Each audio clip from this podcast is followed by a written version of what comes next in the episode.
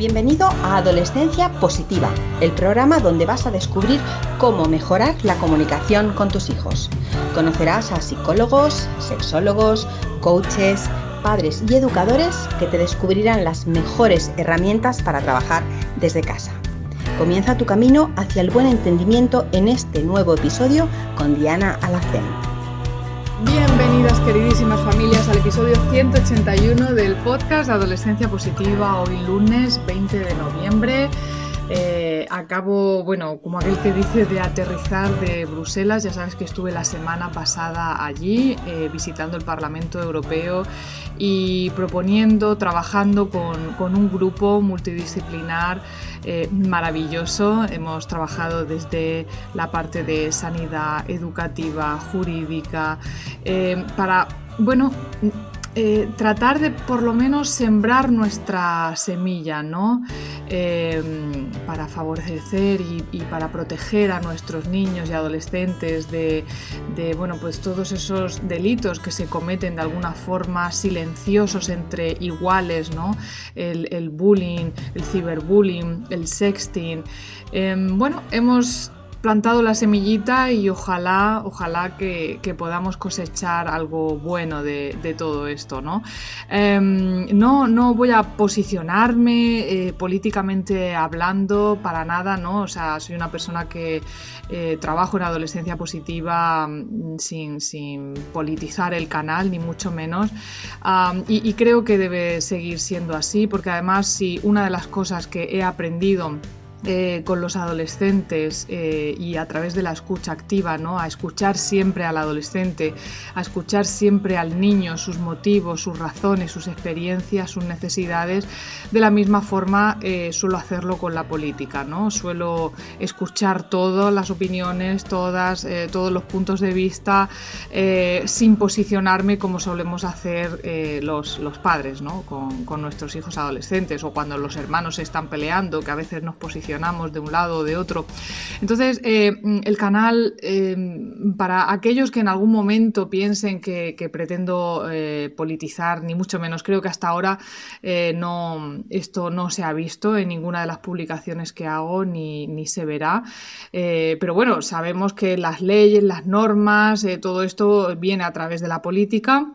Y que, y que tenemos que estar ahí, por lo tanto, este viaje para nosotros eh, o para nosotras ha supuesto eh, un antes y un después, lógicamente, a la hora de eh, buscar soluciones, que al final es de lo que se trata, ¿no? De buscar soluciones para proteger a nuestros hijos, que, bueno, pues las nuevas tecnologías están avanzando tan rápidamente que parece que, nos olvidamos de que ellos necesitan también adaptarse. Esto de nativos digitales no estoy muy de acuerdo con ellos, porque realmente no les hemos llegado a educar eh, en cómo utilizar una pantalla, ¿no? Y el problema es que hay una falta de competencia digital por parte también de los adultos que en muchas ocasiones pues no saben lo que están pasando, lo que está pasando en redes sociales con sus hijos y por lo tanto tenemos que educar, educar y educar y para eso estamos aquí, para seguir educando. Eh, y hablando de educar, bueno, pues ya sabes que esta tarde comenzamos con los cuatro talleres gratuitos, hoy lunes 20 de noviembre comenzamos a las 8 de la tarde hora española con esos cuatro talleres gratuitos, gestión de batallas con adolescentes, en el que habrá más de una sorpresa, ¿eh? porque os recuerdo que está el Black Friday a vuelta de la esquina. Y, por supuesto, os hemos traído grandes sorpresas, grandes contenidos, grandes recursos para educar a vuestros adolescentes. Así que si nos estás escuchando hoy lunes, Corre, corre, inscríbete porque aún estás a tiempo. A partir de las 8 de la tarde ya cerraremos inscripciones y el que no esté dentro pues se tendrá que quedar fuera, lamentablemente. Y además os digo una cosa, eso van a ser los últimos talleres que voy a dar gratuitos este año, así que aprovechalos. Bueno, hoy vengo a hablaros de un tema muy recurrente y que muchas madres y padres me preguntan, ¿no? El, tema de los castigos, de las consecuencias. Eh, muchas veces los padres no saben distinguir entre un castigo, una consecuencia.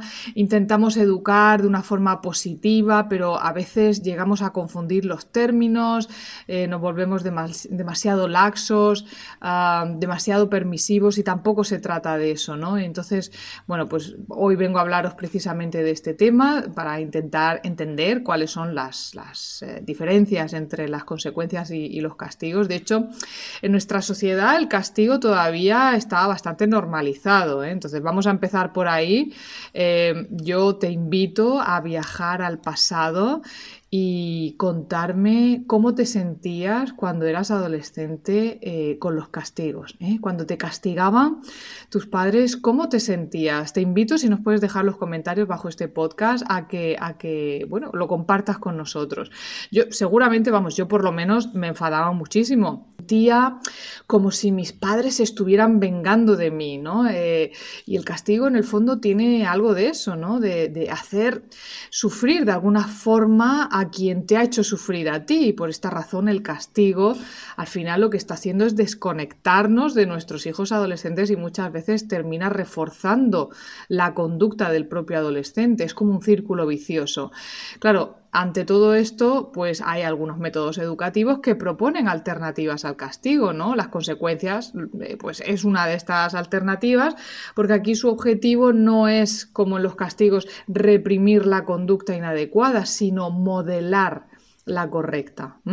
Ahora, la línea que separa el castigo de la consecuencia a veces es muy fina y a menudo se emplea la palabra consecuencia cuando en realidad estamos eh, proponiendo un castigo. Entonces, vamos a ver algunas claves para distinguir eh, castigos de consecuencias y, por supuesto, algunos consejos también que, como siempre ya sabes, que venimos aquí a compartirlo todo.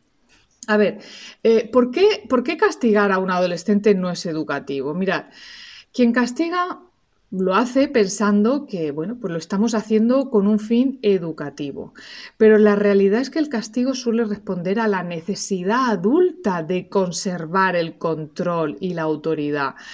Y por eso el castigo tiene unas características y unas consecuencias que lo hacen muy desaconsejable como herramienta educativa. Si partimos mm, de estos ejemplos de castigo, como por ejemplo, vamos a ver, has suspendido tres asignaturas, pues no sales de casa en todo el trimestre que viene. Has llegado tarde a clase, pues mañana te quedas inmóvil. Eh, si me sigues hablando mal, mm, te doy de baja en la clase de guitarra.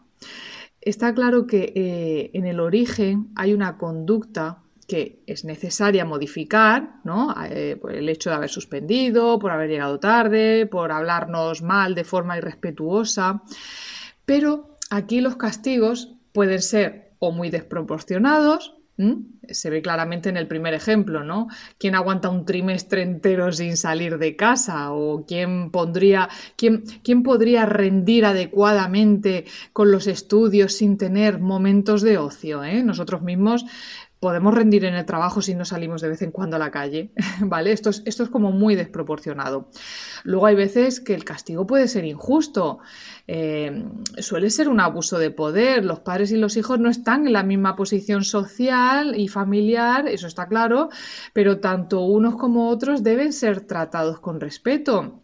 Y sin embargo, el castigo hay muchas veces que falta el respeto y las necesidades de, pues como hemos hablado antes, ¿no? De ocio de, nuestros hijos, que tienen que tener esos momentos también. A veces puede ser em, eh, castigos desajustados para la falta cometida. Es decir, ¿qué relación tiene que le quites el móvil con el hecho de haber llegado tarde?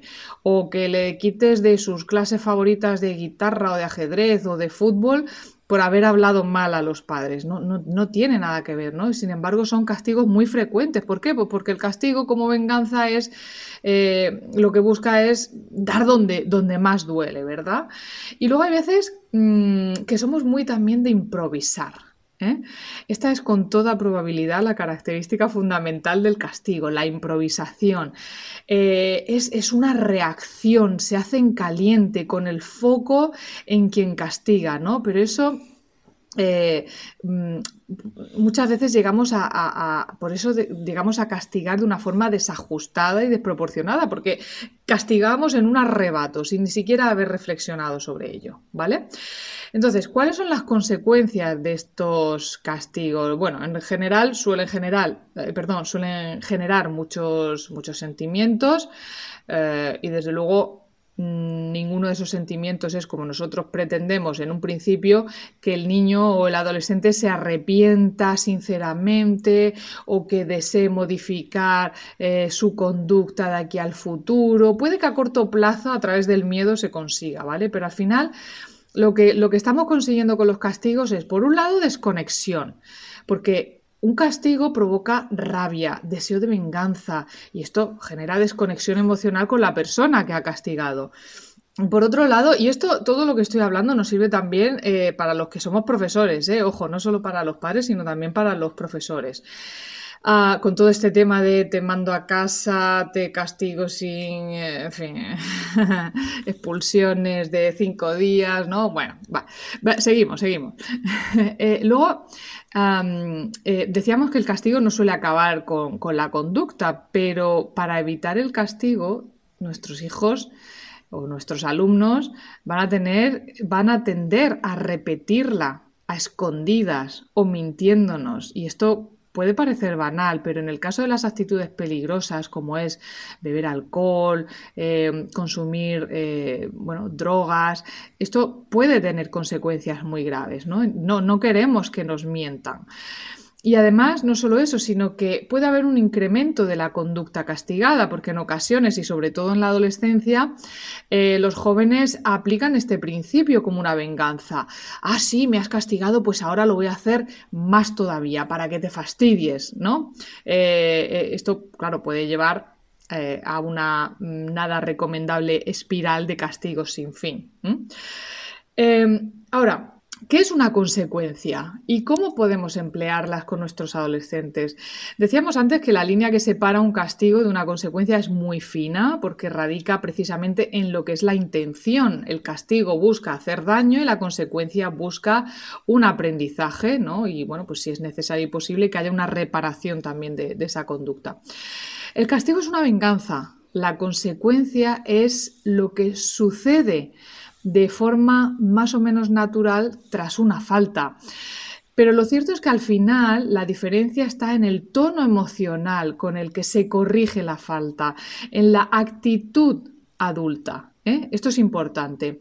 Es decir, eh, es difícil salir de forma mm, consciente de la espiral del castigo sin hacer mucho trabajo personal previo. ¿eh? Ojo, hay que hacer un trabajo personal, teórico, práctico y a ser posible, a ser posible, pues con, con una compañía también, con personas que están ya preparados para esto. Y yo, por supuesto, os voy a acompañar, ¿eh? os voy a acompañar durante estos cuatro talleres que vamos a tener los días 20, 22, 24 y 27 de, noviembre. Y no solo eso, sino que además después os voy a acompañar de una forma mucho más personalizada a través del Círculo de la Armonía Familiar, que bueno, ya os hablaré la, la próxima semana porque como os digo, este año venimos con, bueno, cargados de sorpresas y de nuevos recursos y nuevo contenido para seguir ayudando a las familias, ¿vale? Bueno, que me voy de hilo. Eh, tipos de consecuencias. Entonces, vamos a ver. Aquí conviene aclarar que cuando hablamos de consecuencias, en realidad estamos hablando de dos cosas diferentes, ¿vale? Por un lado, tenemos las consecuencias naturales, que son aquellas que se derivan de manera natural de una acción sin intervención de padres ni a profesores de ningún tipo, ¿no? Pues lógicamente, por ejemplo, si llueve y no te tapas, te vas a mojar, ¿verdad? Esto sería una consecuencia natural.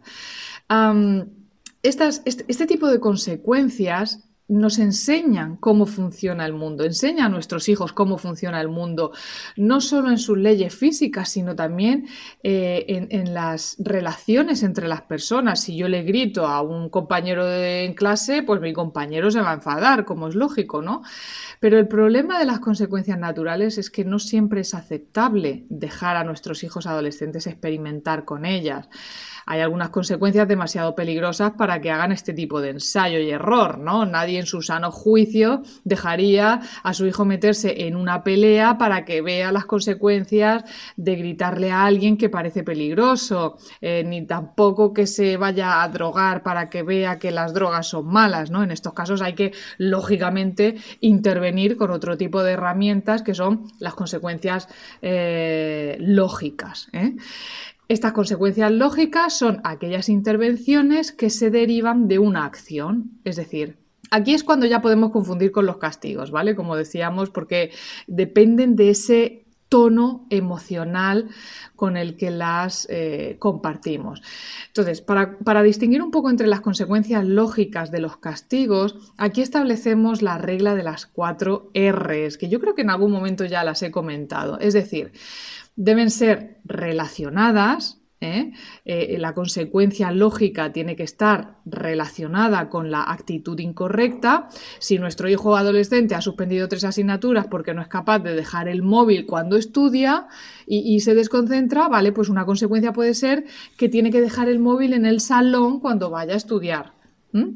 Por otro lado, tienen que ser consecuencias razonables una corrección para que sea eficaz tiene que ser proporcional a la falta. Siguiendo con el ejemplo anterior, retirar el móvil cuando se estudia, pues es algo razonable. Ahora, quitarle el móvil durante toda una evaluación, esto ya es absolutamente desproporcionado, ¿de acuerdo? Por supuesto, tienen que ser respetuosas. ¿eh? Parte de la esencia del castigo es la humillación, sin embargo, las consecuencias buscan mantener la conexión. Si, por ejemplo, nuestro hijo no lleva, eh, yo qué sé, la ropa al cesto de la ropa sucia, pues una consecuencia sería que la ropa estaría sucia y que él tendría que lavarla, ¿no? Eh, o se tiene que vestir con la ropa sucia Em, porque no la ha lavado y oler mal, ¿no? Esto, esto podría esto podría ser un poco, em, bueno, a ver, eh, obligarle a vestirse con ropa sucia para mí creo que sería una humillación, ¿vale? ¿Vale? Esto creo que, otro, otro tipo de consecuencia podría ser, por ejemplo, em, pues mira, hasta que no aprendas a cuidar tu ropa, eh, yo no puedo comprarte más ropa, ¿no? Porque si no sabes cuidarla, eh, no, no, no puedes tener ropa nueva, ¿no? Pues ir enseñándole de una forma respetuosa. Eh, por supuesto, y ya por último, si es posible que estas consecuencias lógicas estén reveladas eh, o pactadas con antelación, porque a veces cuando una conducta de los hijos nos sorprende, tendemos a la inmediatez, ¿no? a ese castigo inmediato. Entonces, siempre que se pueda, lo mejor es que las consecuencias se conozcan de antemano o que se pacten. ¿eh? Para ellos es fundamental saber poner esas normas y esos límites. Por ejemplo, si cuando le das el móvil a tu hijo adolescente estableces que solo se puede instalar determinadas aplicaciones con nuestro consentimiento, podemos aquí fijar una consecuencia, pues oye, si no respetas esta norma, voy a tener que no sé, poner el control parental, ¿vale? Aquí hay una expectativa clara en todo momento por ambas partes. ahora, eh, ahora que conoces la, diferencia entre los castigos y las consecuencias, voy a darte mi visión personal de este tema, ¿vale? Pedagógicamente, nuestra generación viene de la costumbre de castigar. Esto es así. Y por este motivo tenemos una tendencia a enfocarnos en corregir la conducta. Y en ese sentido, en ocasiones, una consecuencia que se pone con toda la buena voluntad del mundo puede ser igual de inútil que un castigo. El mayor reto aquí sería salir de este enfoque orientado a la conducta, ¿vale? Esto para mí es fundamental. Centrarnos en las soluciones, porque la realidad es que detrás de un adolescente que se porta mal hay un adolescente que sufre o que tiene unas necesidades. Si tu hijo ha suspendido tres, ¿eh? tres asignaturas, la clave para esto mm, para que, esto no se vuelva a repetir, no es quitarle el móvil, sino saber por qué está suspendiendo.